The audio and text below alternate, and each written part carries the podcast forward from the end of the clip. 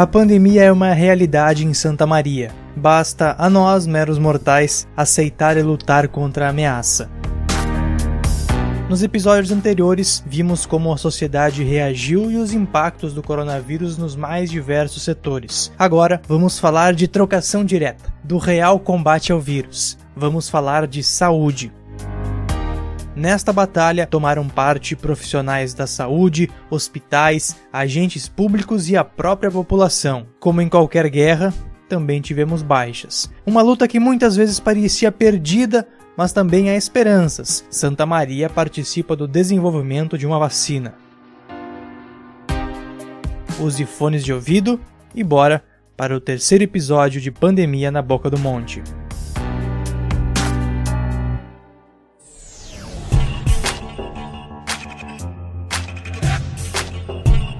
Começa agora a Pandemia na Boca do Monte.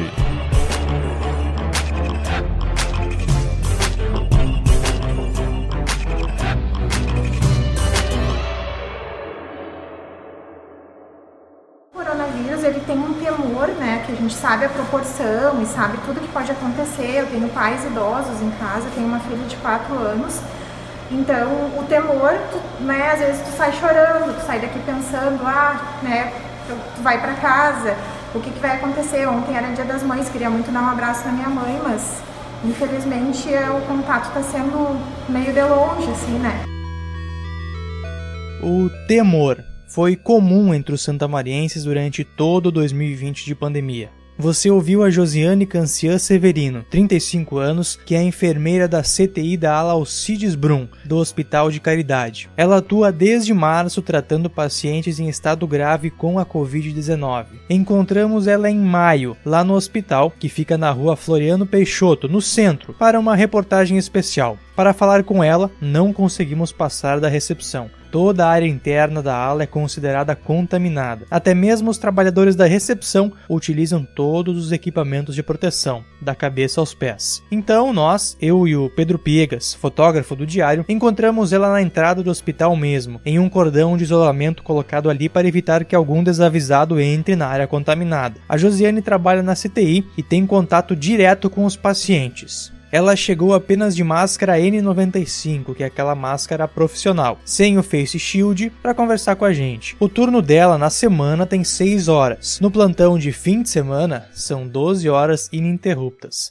Nesse período, ela não tira a máscara em nenhum dos equipamentos. Uh, tu sai com o rosto uh, doendo, a cabeça dói, o rosto machucado, o nariz machucado, então na hora em que o colega Pedro Pegas fez a fotografia, pedimos para ela retirar a máscara. Gentilmente, ela foi até a sala destinada para essa desparamentação e retornou de cara limpa, mantendo o distanciamento. No rosto dela eram visíveis as marcas da máscara, linhas vermelhas cravadas na pele das bochechas, nariz e queixo.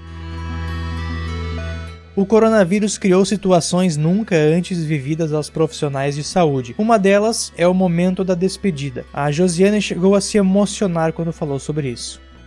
A maioria dos pacientes chegam conscientes e acabam evoluindo para intubação e para ventilação mecânica, né? Então, assim, antes da intubação, uh, uh, com autorização do médico, a gente faz uma ligação para a família e o familiar se despede, né? Porque, na verdade, ele não sabe, a gente não sabe o que, que vem depois. Então eu até fico um pouco emocionada quando eu falo isso, porque a gente, uh, todo mundo tem família, né? Então a gente cuida aqui das pessoas como eles são o amor de alguém. Então a gente, isso marca bastante, porque é o momento que ele, que ele se despede, né? Então depois ele é sedado, entubado e a gente torce, faz o possível para que saia. Graças a Deus a gente tem tido sucesso, né? Mas isso é uma coisa que a gente não tem como prever. A despedida, no caso, é assim. A entrevista foi em uma segunda-feira, dia 11 de maio. Uma semana antes, um dos pacientes cuidados por Josiane, o seu Elbio de Canguçu, deu alta após passar 30 dias internado, sendo 19 na UTI. Ele foi o quinto paciente curado na cidade.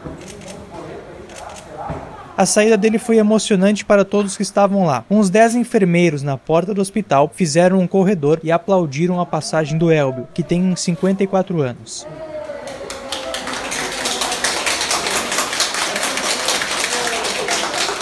Ele saiu ainda debilitado na cadeira de rodas, mas bastante feliz. e essa felicidade se estende aos profissionais da saúde. Foi um, para nós foi o nosso primeiro paciente que saiu bem, né? Então, assim, ó, era todo mundo vibrando, todo mundo feliz, todo mundo torcendo e para nós é um sentimento assim ímpar, né? Porque tu vê que o, nosso cuidado dá certo e que ele está sendo devolvido para a família dele, né? O Hospital de Caridade virou destino para aqueles pacientes em casos graves da Covid. Ainda em março, o hospital isolou toda uma ala, que é o Alcides Brum, para receber apenas os pacientes com coronavírus. E aqui eu quero abrir um parênteses para falar rapidamente sobre como é difícil tratar a Covid. Não existem remédios que sejam comprovadamente eficazes contra a doença, como foi o Tamiflu na gripe suína, lembra? Apesar do presidente do país, de forma irresponsável, afirmar que a cloroquina é a solução, aquele medicamento não tem efeito cientificamente comprovado. Se não tem alternativa, por que proibir? Ah, não tem comprovação científica que seja eficaz, mas também não tem comprovação eh, científica que não tem, que, que não tem comprovação eficaz. Nem, nem, nem que não tem, nem que tem. E aqueles que criticam, né? Pelo menos apresente uma alternativa. Fruto de minha conversa direta com o primeiro-ministro da Índia. Receberemos, até sábado, matéria-prima para continuarmos produzindo a hidroxicloroquina. Também não há um protocolo exato para tratar os pacientes. No geral, é o médico em contato com o doente que define o caminho a ser seguido, que varia muito caso a caso. Um dos problemas ao internar um paciente com Covid é o isolamento. Primeiro, os profissionais precisam estar muito bem paramentados para não contraírem o vírus. Esses mesmos profissionais não podem circular livremente em outras áreas do hospital. Eles ficam apenas cuidando de pacientes com o vírus. Os leitos também precisam estar separados dos demais.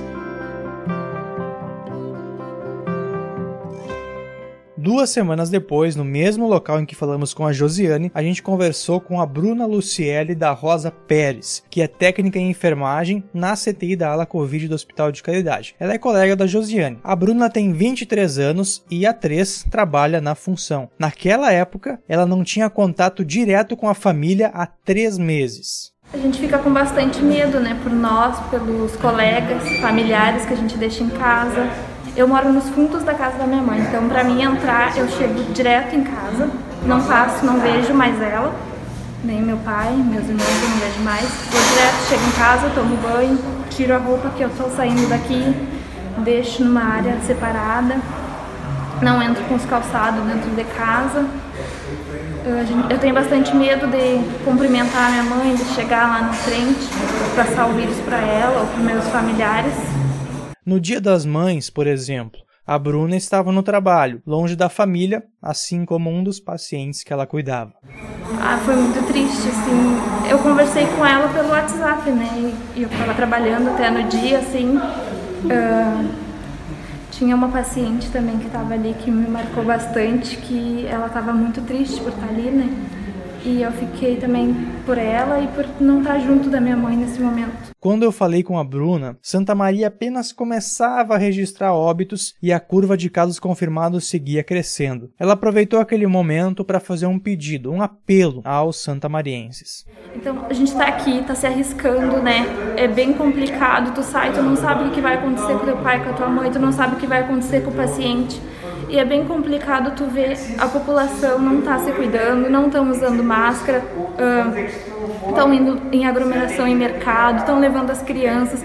Eu acho que é bem complicado no momento que tu perde alguém próximo de ti, tu vai dar valor a esses, esses pequenos momentos, essas falhas que estão tendo, né? Então eu, eu acho que cada dia que eu tô ali perto do paciente, tu vendo o que está acontecendo, a melhora, a piora, o que a gente perde, o que a gente ganha, eu acho que vale a pena repensar.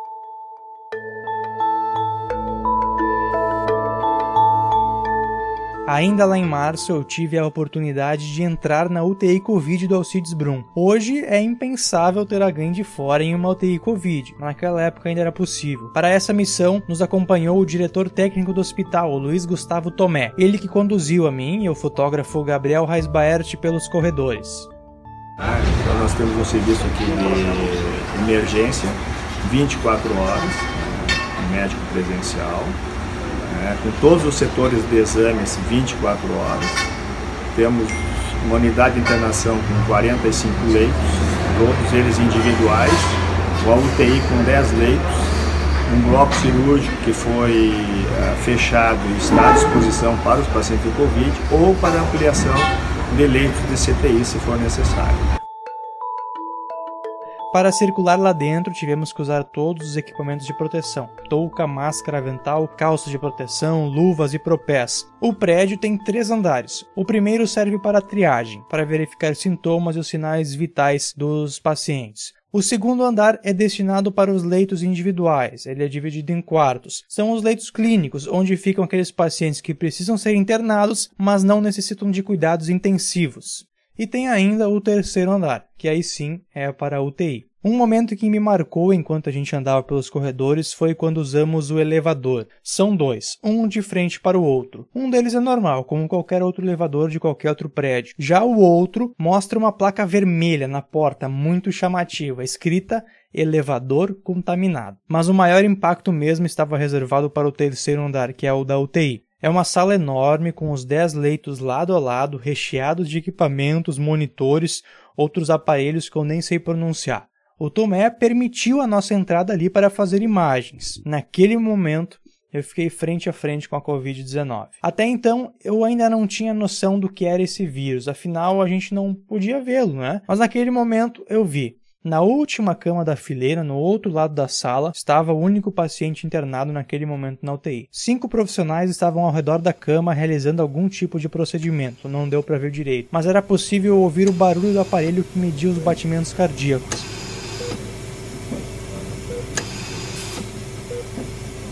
Dias depois, fiquei sabendo que ele se recuperou. A partir daquele dia, eu passei a encarar a pandemia de outra forma, com muito mais seriedade.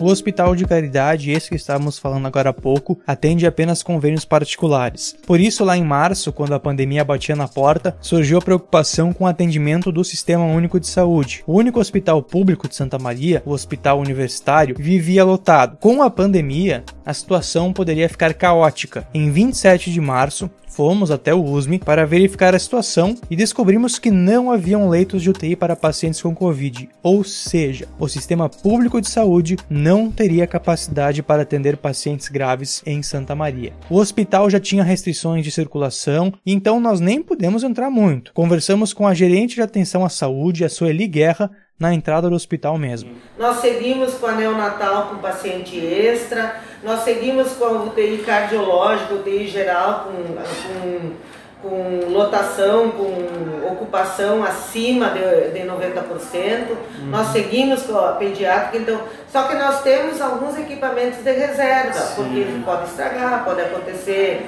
um dano lá, uma uhum. questão num equipamento, precisa ser trocado, precisa manutenção preventiva dos equipamentos, mas nós só vamos ter segurança com esses leitos de UTI uhum. se nós recebermos todos esses equipamentos pra, para específico para esses leitos, que são respiradores, que são monitores, um por leito, uhum. e que são também é, algumas máquinas de diálise. Preocupante, né?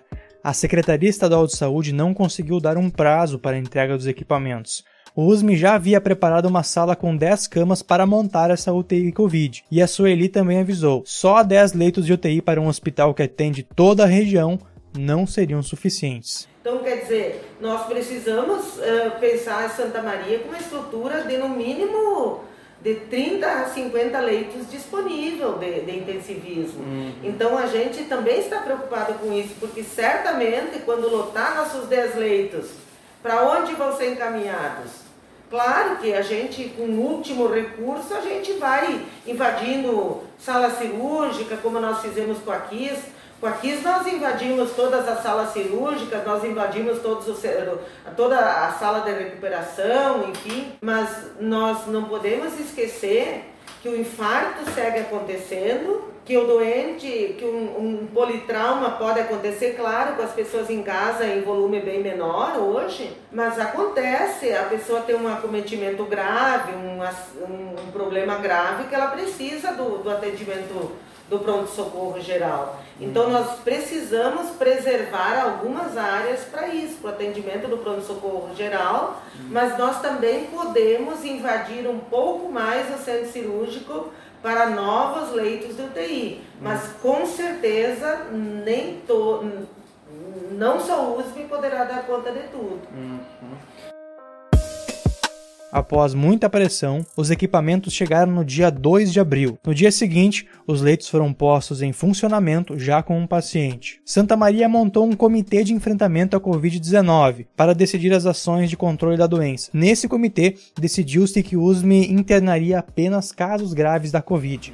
Então, se trabalhou muito nessa questão de salvaguardar o hospital universitário para o paciente crítico por causa da tecnologia, por causa da, da, da, da questão da, da, da, especialização, das equipes eh, profissionais qualificadas, enfim, se trabalhou nisso. E buscar outras, outros locais para esse paciente que você chama, que a gente pode chamar de paciente paciente menos grave, né? Uhum. Que é o uhum. paciente que precisa, não pode ir para casa no, no isolamento domiciliar, mas também não pode UTI. não pode não tem necessidade uhum. de UTI. A grande questão é que esse espaço não existia. Ou melhor, existia, mas não funcionava. O Hospital Regional, um elefante branco de 20 mil metros quadrados no meio do bairro Parque Pinheiro Machado. Apenas dois ambulatórios funcionavam ali. Dois anos após a inauguração, nenhum paciente havia sido internado. Ali dentro, naquele espaço, poderiam funcionar 270 leitos. Com a pandemia, a abertura teve que ser agilizada. Era a única alternativa para abrir mais leitos para o Sistema Único de Saúde. Apenas em abril, no dia 28, já no final do mês, o hospital regional foi aberto. Foram disponibilizados 30 leitos clínicos e 10 leitos de UTI. O anúncio foi feito com um estardalhaço político dos tucanos Jorge Pozobon, prefeito de Santa Maria, e do governador Eduardo Leite. Convenhamos, foi o mínimo, nada além da obrigação. Ambos estiveram no regional no dia 27 para gravar vídeos para as redes sociais. As vozes ecoavam pelo prédio praticamente vazio. Por isso eu quero saudar aqui o nosso prefeito de Santa Maria, Jorge Pozobon, nosso cumprimento aqui. Santa Maria, do estado inteiro, é a região com maior deficiência de leitos. O senhor tem uma base aqui em Santa Maria, leitos SUS para coronavírus nós tínhamos zero. O senhor entregou 10 leitos lá para a UTI do São Universitário, 10 leitos UTI aqui, mais 30 leitos clínicos, mais 20 leitos e tem mais 11 leitos da Casa de Saúde que está à nossa disposição. Ou seja, no seu governo nós temos de zero leitos para 81 leitos à disposição da comunidade nesse momento crítico. É verdade. Eu sou testemunha aqui que o prefeito Pouso Bom sempre insistindo por esse hospital, desde antes de eu ser governador e agora como governador também. Foram 113 pessoas contratadas para a abertura e 48 milhões de reais investidos na obra, que começou em 2010 até aquele ponto. No dia seguinte, fomos até o hospital regional para conferir se estava tudo funcionando mesmo, e não conseguimos entrar. Fomos barrados na entrada, na verdade nem na entrada do hospital, mas na entrada geral mesmo. A gente não conseguiu acessar nem o pátio. Em 13 de maio, o Ministério Público Federal tirou a nossa dúvida. O MPF confirmou que apenas 5 dos 10 leitos eram funcionais naquele momento. Lembra de quando a Sueli falou na necessidade de 30 a 50 leitos de UTI para Santa Maria? Pois é, acabou que precisamos de muito mais. Aos poucos, novos leitos foram sendo criados para dar conta da demanda. Em dezembro, são 129 leitos disponíveis e já não há muito espaço para expansão. O regional tem 30, o Caridade 60, o USME 29 e o Hospital São Francisco mais 10 mas ali não há atendimento para Covid-19. Até dezembro, não há notícia de pessoas que ficaram sem leito quando necessário, mas chegamos perto. A ocupação bateu o recorde de 94% na segunda metade do mês.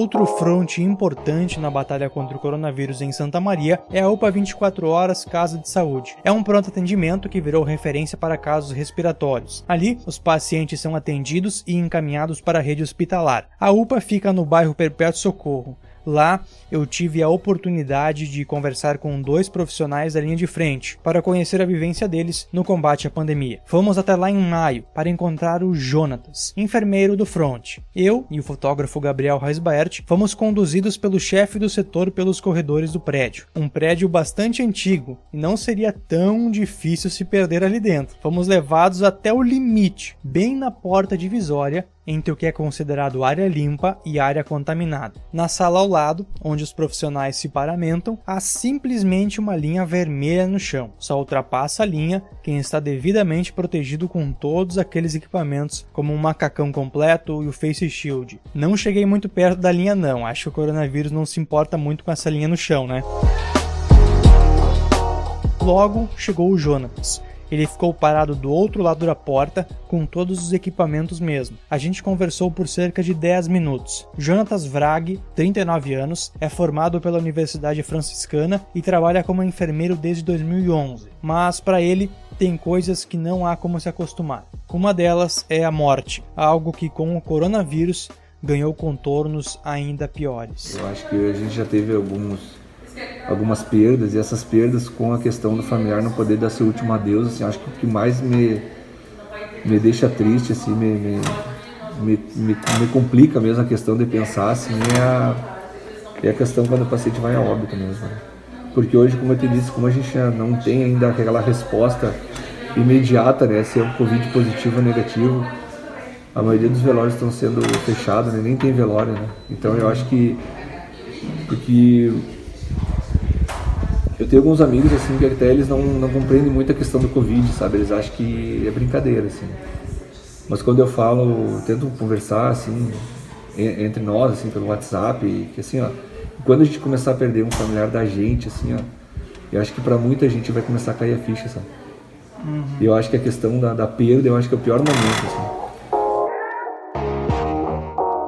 Como a casa de saúde virou referência para casos respiratórios, muita gente chegava ali e era internada, e por isso automaticamente já era considerada suspeita para a Covid-19. Como o teste demora alguns dias para ficar pronto, poderia acontecer de um paciente morrer antes do resultado. Mesmo nestes casos, os parentes não poderiam, por protocolo, ter contato direto com o corpo, nem ao menos se despedir. O enterro é com caixão fechado, e isso potencializa o sofrimento de quem fica. E conversar com o familiar sobre essa notícia, assim, ó, é bem difícil. E eu, como eu te disse, nós tivemos um grande outro problema que eu também trabalhei, que foi na noite da Boate Kiss. E o grande, o, mais triste, assim, daquele momento era ver a cara do familiar. E é, é o que eu me preocupo hoje, assim. Como eu te disse, pro, pro paciente a gente faz tudo, sabe? A gente faz o máximo que a gente consegue dos, dentro dos meios que a gente tem. Mas o familiar, às vezes, tu não consegue. Hoje, como a gente mesmo não consegue sair, tu não consegue dar um abraço, tu não consegue dar um tranquilizar, né? Tentar acalmar, diminuir um pouco aquela dor, né? E tu pensar que um familiar teu, né, foi a óbito, morreu e tu não vai conseguir dar aquele último adeus, é difícil. Pra gente que já teve, eu tive meu, meu pai falecido, então eu consegui estar lá. Mas as pessoas a partir de agora, não sei por quanto tempo, não vão conseguir fazer isso. Eu conversei com um ontem, na verdade. Bem difícil, assim. E tem toda a dúvida ainda né, da questão da, da, da, funerária, se eles podem ou não podem fazer. Então, todo paciente que sai daqui de dentro para nós é suspeita. Né?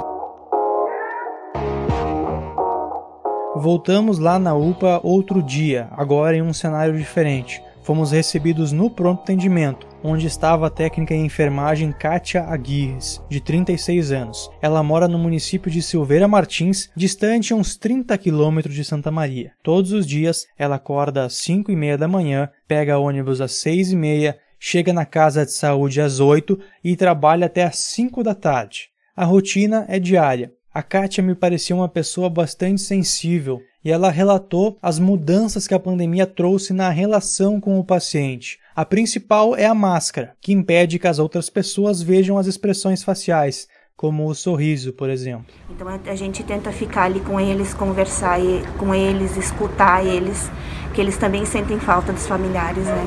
E a gente tá ali para ajudar eles. Eu acho que são, isso marca bastante que eles não têm mais esse contato com os familiares. E é só, só a gente mesmo que tá ali com eles. A gente, como se diz agora, a gente sorri com os olhos, né? E, e eu acho que fica bem difícil às vezes eles não enxergar o que a gente está demonstrando assim, né? Eles não, não acho que não entendem muito e, e eu acho que é mais é o conversar mesmo com eles. Pela vivência durante a pandemia, ela também relata coisas na vida pessoal dela que a pandemia vai alterar. A Kátia falou muito disso, de como ela vai passar a tratar as pessoas que ama de um jeito diferente. O pensamento é, vai ser bem diferente, tanto com o cuidar e como o escutar das pessoas. A, a, a, as atitudes vão ser diferentes. É, de que maneira, assim, que atitudes diferentes vai... De ajudar mais o próximo, ficando mais junto com a família. No último episódio, você já ouviu sobre o primeiro caso confirmado no dia 21 de março e a primeira morte em 14 de maio. Em Santa Maria, os picos da Covid-19 chegaram mais tarde, mas o crescimento mesmo assim assusta. Veja só, foram 123 dias entre o primeiro e o milésimo caso, em julho. Para mais mil, levou apenas 30 dias. Para outros mil, foram apenas 20 dias. Aqui já estamos em setembro. 14 dias depois, já chegamos a 4 mil casos. No dia 7 de outubro, seis meses após o começo da pandemia, Santa Maria chegou a 5 mil casos. Dos 5 aos 10 mil, em dezembro, foram apenas 59 dias. E junto ao crescimento dos casos, chegam também os óbitos. Da primeira à quadragésima morte foram 109 dias. De 40 a 140, 100 mortes, que ocorreu em dezembro, foi necessário o mesmo tempo. O Observatório de Informações em Saúde da Universidade Federal de Santa Maria tem acompanhado a evolução da doença e feito gráficos que ajudam a compreender a nossa situação. Nos gráficos é possível verificar um pico da doença em setembro. No dia 13 de setembro, foi registrado o recorde de casos em um único dia até então, 153. No dia 30 de setembro, um médico epidemiologista da Vigilância Municipal em Saúde, o Marcos Lobato, concedeu entrevista ao Diário. O Lobato coordena as ações do Centro de Referência Municipal da Covid-19, na rua Conrado Hoffman, que fica no bairro Nossa Senhora de Lourdes. Ele também atua no registro das estatísticas e faz parte do observatório, que mencionei antes ainda não dá para dizer que a gente chegou no pico da doença, porque dizer que está no pico da doença significa dizer que logo a seguir a gente vai cair, né? Uhum. A gente se, eh, em geral, nos outros lugares do mundo e nos outros lugares do país, antes de a gente ter certeza que chegou no pico, a gente tem um, a gente tem pelo menos uma estabilização do número de casos, né? De novos casos ao longo de um período que a gente usa uma semana a duas semanas para medir isso. Uhum. E logo depois do pico vem um platô, né? A gente tem um momento em que fica estabilizado o número de casos uh, dia ou semanais, né? Porque o dia varia muito, tem essas nos últimos cinco dias mesmo teve a gente te, teve confirmação de um dia 120 casos, no outro dia 10 casos, ontem foram 75 casos que foram confirmados, então é, tem que levar em conta isso. Mas não, não conseguiria dizer agora com uma segurança que a gente está exatamente no pico. Pode ser, é uhum. possível, mas uhum. nós precisamos sempre de mais tempo para também não errar nas projeções eh, do ponto de vista técnico-científico. Né? Nessa mesma época eu tive minha própria experiência com a Covid. Comecei a apresentar sintomas como dor de cabeça, cansaço, dor na garganta e eu procurei então a telemedicina. Serviços do tipo surgiram na cidade durante a pandemia. A ideia era evitar que todos que apresentem sintomas procurem atendimento presencial, o que poderia gerar aglomerações e aumentar a contaminação. No primeiro mês de pandemia, foram 14 mil atendimentos por telefone nos três serviços do tipo que surgiram na cidade. Um deles é o Disque Covid, da UFSM. Liguei para lá e fui atendido. Relatei todos os sintomas, respondi algumas perguntas e aí sim fui orientado a fazer um teste lá no centro de referência, como mencionei antes. Agendei o teste para o dia 15 de setembro. No mesmo dia, eu gravei um relato sobre como foi esse teste. Ouvi só a minha voz com a garganta praticamente fechada. Horrível o teste. Nossa, é um cotonete que vai dentro da narina, profundo. É uma sensação de ardência tanto é que antes do teste, a enfermeira que aplicou o teste me entregou um paninho, um pano descartável, né? E me falou, eu perguntei para que que esse pano? Ela disse para enxugar as lágrimas, né? E eu não acreditei. E na, na hora que ela colocou o cotonete em uma das narinas, uma sensação de ardência muito forte, não, algo que eu nunca havia sentido ainda, porque eu nunca havia feito um teste parecido. E começou realmente a sair uma lágrima do olho. Uma não, algumas, né? Involuntariamente. O resultado saiu em 7 dias e deu negativo. No fim, era uma amidalite bacteriana, que me deixou de molho ainda por mais de uma semana. Mas voltando aos números da Covid. Após setembro, os casos começaram a cair. Santa Maria apresentava dados melhores que municípios de mesmo porte do estado. Lembro de, no começo de novembro, ter conversado com o infectologista Ronaldo Alau, da Sociedade Rio Grandense de Infectologia. Naquele momento, Santa Maria vivia uma onda de otimismo de estar conseguindo conter o vírus. Porém, o Halal me disse algo intrigante. Um menor número de casos representa que ainda há mais pessoas suscetíveis. E Santa Maria é um grande centro populacional com densidade elevada e passava por um relaxamento das medidas de prevenção. Para ele, havia um sério risco de piora nos números nas semanas seguintes. Dito e feito.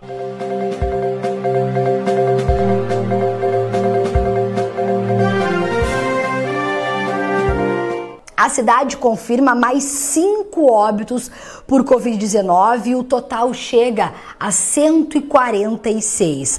Uma das mortes foi no dia 25 de dezembro e as outras quatro aconteceram ontem, no domingo.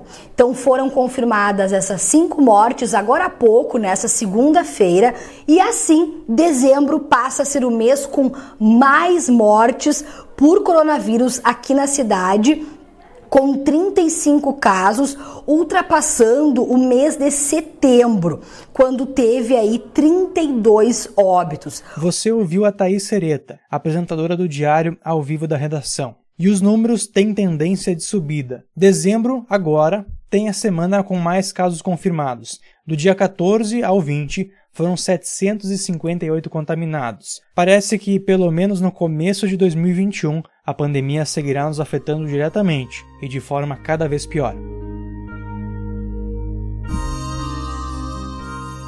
Até a gravação deste episódio, 146 santamarienses morreram por conta da Covid-19. São 146 pessoas com famílias, empregos, histórias, amores. Com o passar do tempo, há uma tendência de naturalizar a morte. Viram apenas números. Mas é preciso fazer um esforço diário para lembrar que números não morrem, morrem seres humanos.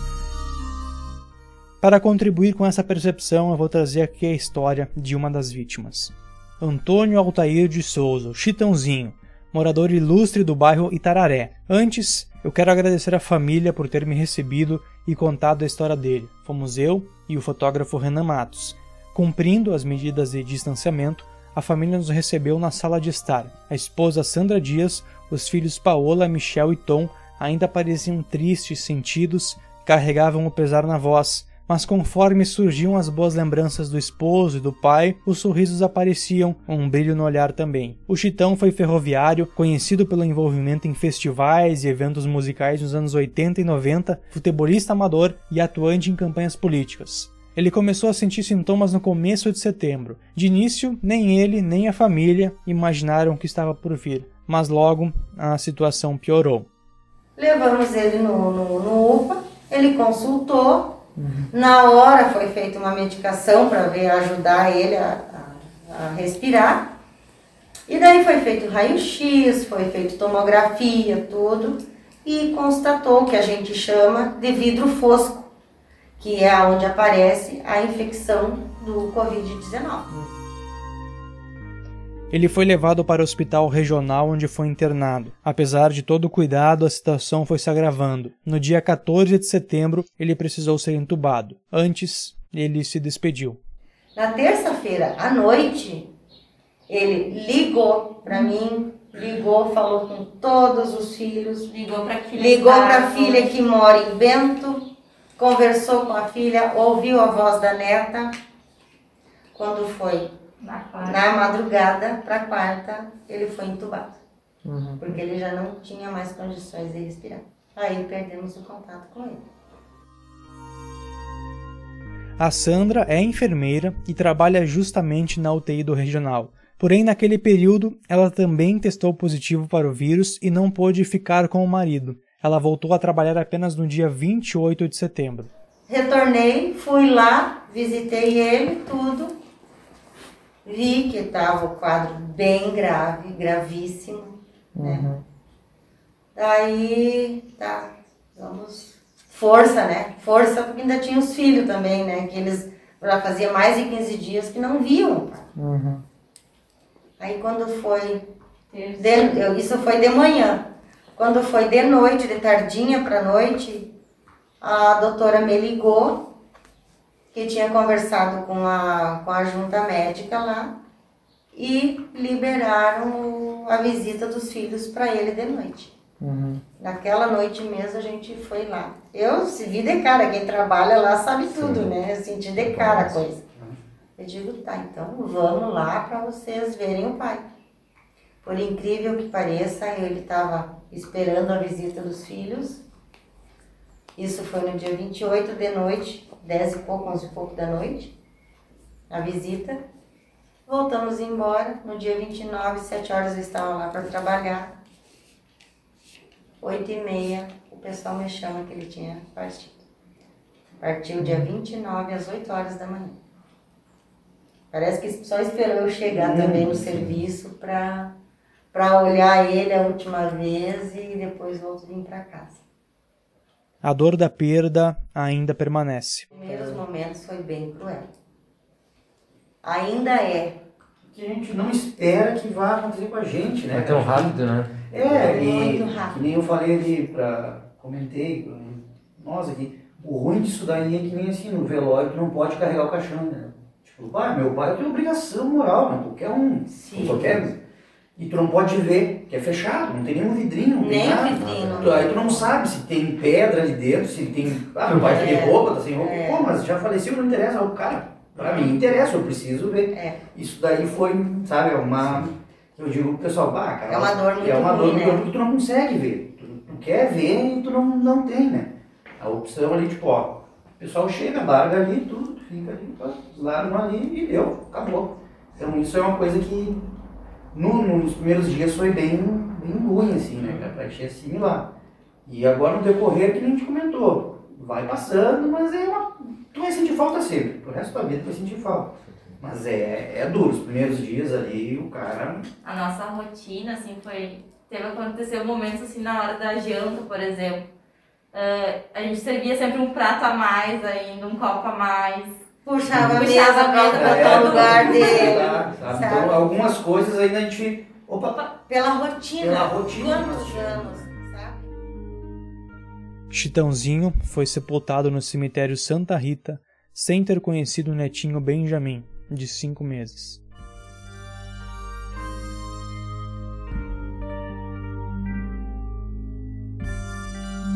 Expresso aqui os meus sentimentos a todos os familiares de vítimas e pessoas diretamente atingidas pela pandemia.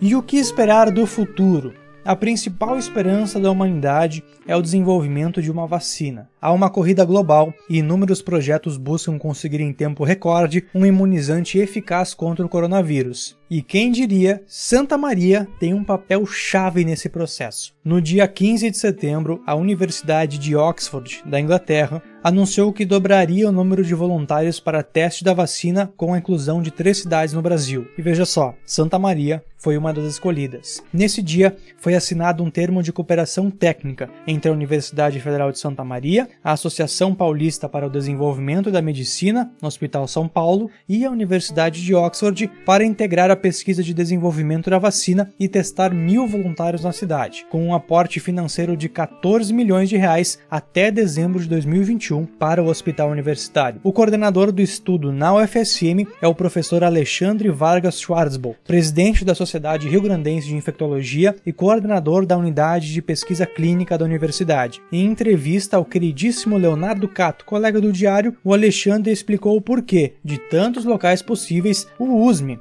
foi o escolhido para receber os testes. Com alguma relação acadêmica, profissional, com coordenadora do, no Brasil desse estudo, com a professora Suen, a gente aventou a hipótese de tentar trazer para a região sul. Uh, nesse sentido, a professora Suen uh, trabalhou todo um processo de qualificação do nosso centro para estudos de vacinas. Uh, isso nos permitiu iniciar uma parceria e uma relação contratual com a Fundação Bill Gates nos Estados Unidos. Então, a vacina de Oxford seria a primeira que a gente estaria junto com essa parceria com a Fundação Bill Gates e com a professora Suen, que trabalha, que teve toda uma expertise em Oxford para vacinas, né? é uma vacinologista. E, nesse sentido, a gente indicou o Hospital de Clínicas de Porto Alegre. Na verdade, nossa unidade, a nossa equipe é que, de algum modo, indicou outros centros na região sul. Então, é o Hospital de Clínicas e nós, que somos o único centro no Rio Grande do Sul a vacinar Oxford. Né? Mas foi exatamente pela essa necessidade, pela importância do, no momento da epidemia que a região sul tinha, e ao mesmo tempo por, por essa capacidade estrutural da nossa unidade de pesquisa. Até 6 de outubro, 50 pessoas, todas profissionais de saúde, já haviam sido vacinadas. Neste dia, o USM abriu inscrições para voluntários da comunidade em geral. O principal critério para escolha era ter alta exposição à Covid-19. É preciso ter mais de 18 anos, então essa vacina a gente ainda não vacina nem crianças nem adolescentes. Então, esse é o primeiro critério, ter acima de 18 anos. O segundo critério importante é que quem já teve coronavírus, quem teve Covid, mesmo uma forma leve ou uma forma grave, não importa, quem teve Covid também não pode ser vacinado. Essa é a segunda razão que a gente não que a gente exclui. Nós não iremos vacinar quem já teve Covid. E a terceira, e, e talvez tão importante quanto esses dois critérios, é que sejam profissionais com exposição ao vírus. O que quer dizer? Provavelmente a grande massa, grande parte deles vai, serão uh, profissionais de saúde, né? De qualquer área da saúde que trabalhem em hospitais, unidades de saúde, que trabalhem com a população. E outro grupo importante é pessoas e profissionais que tenham alta exposição, porque o seu trabalho gera uma exposição. Profissionais da segurança, profissionais de higiene e limpeza, profissionais da área do varejo, do comércio. Né? Todo profissional que tem alguma atividade com a população, esse é considerado de alta exposição. Foi disponibilizado um número de telefone para fazer a inscrição. E eu pensei, por que não? Mandei mensagem explicando que trabalhava como um repórter, que saía quase todo dia para a rua em contato com as pessoas. Aceitaram meu papo, marquei um dia e hora para ser vacinado. Agora é dia 19 de outubro, quase seis e meia da tarde. Estou chegando aqui em frente ao hospital universitário para participar como voluntário né, do teste da vacina da Covid, a vacina conhecida como a vacina, a vacina de Oxford.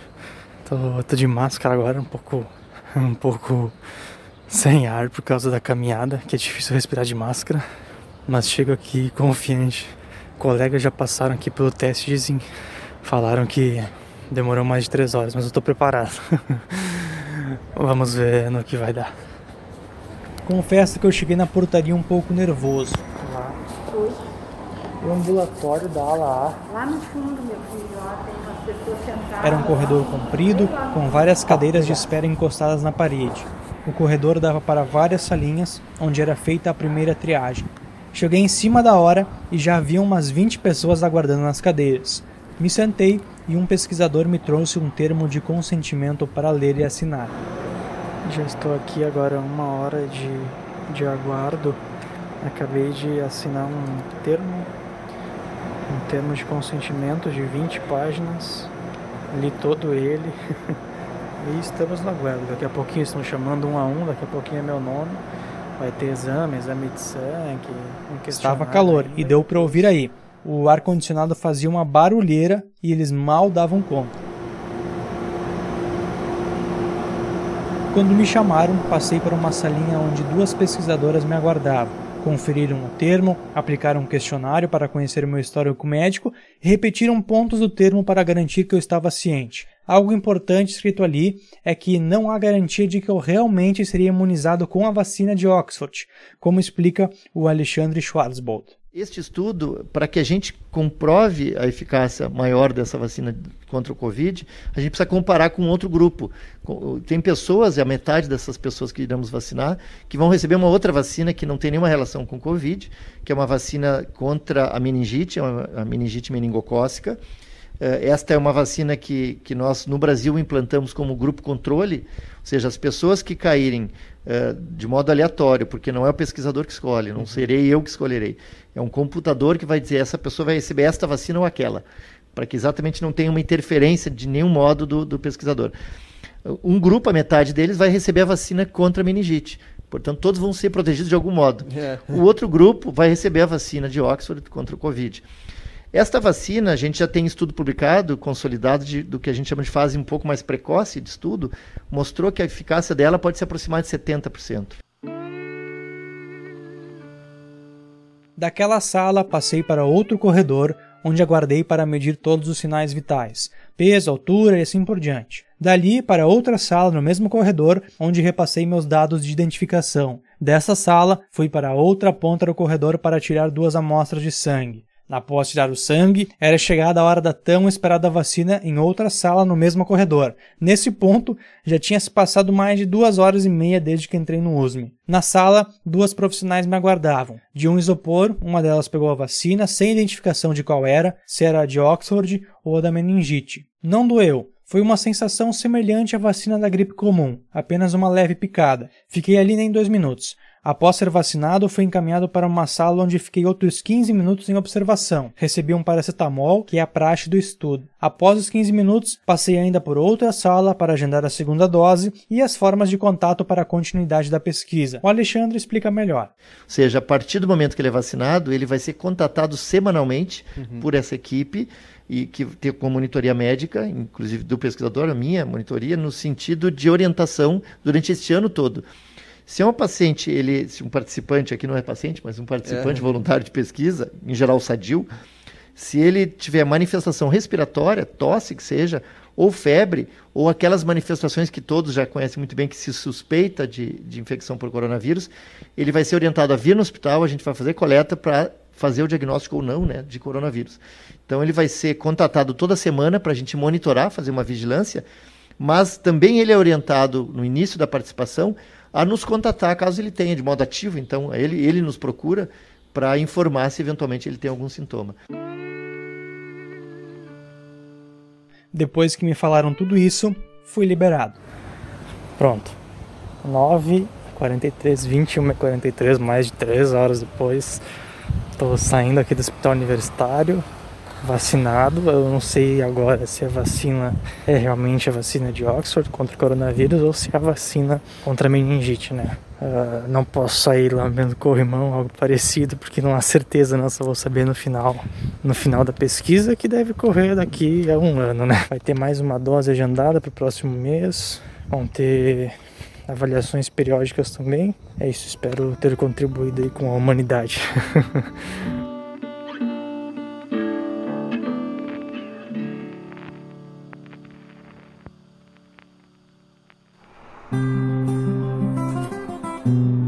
Beto Pires é autor da música Santa Maria, um dos hinos não oficiais da cidade. No dia 4 de abril, o artista publicou um vídeo no Facebook de uma nova versão da música, com versos de apoio à cidade e incentivo aos cuidados contra o coronavírus. Meu monumento, estradas e trilhos. Como vimos, a pandemia não poupa ninguém. Todos, de uma forma ou de outra, foram afetados. E a luta continua. Desejo a todos muita força e resiliência. Vamos superar esse vírus, tenho certeza. De logo voltar. Santa Maria, me guarde esta gente. Quero deixar ainda meu muito obrigado a todos que me acompanharam nessa jornada de retratar a pandemia no coração do Rio Grande. Um forte abraço e até a próxima. A velha canção. Sol na praça, presidente, vamos nos guardar pra sentar no velho branco, pra poder se abraçar. Tanta vida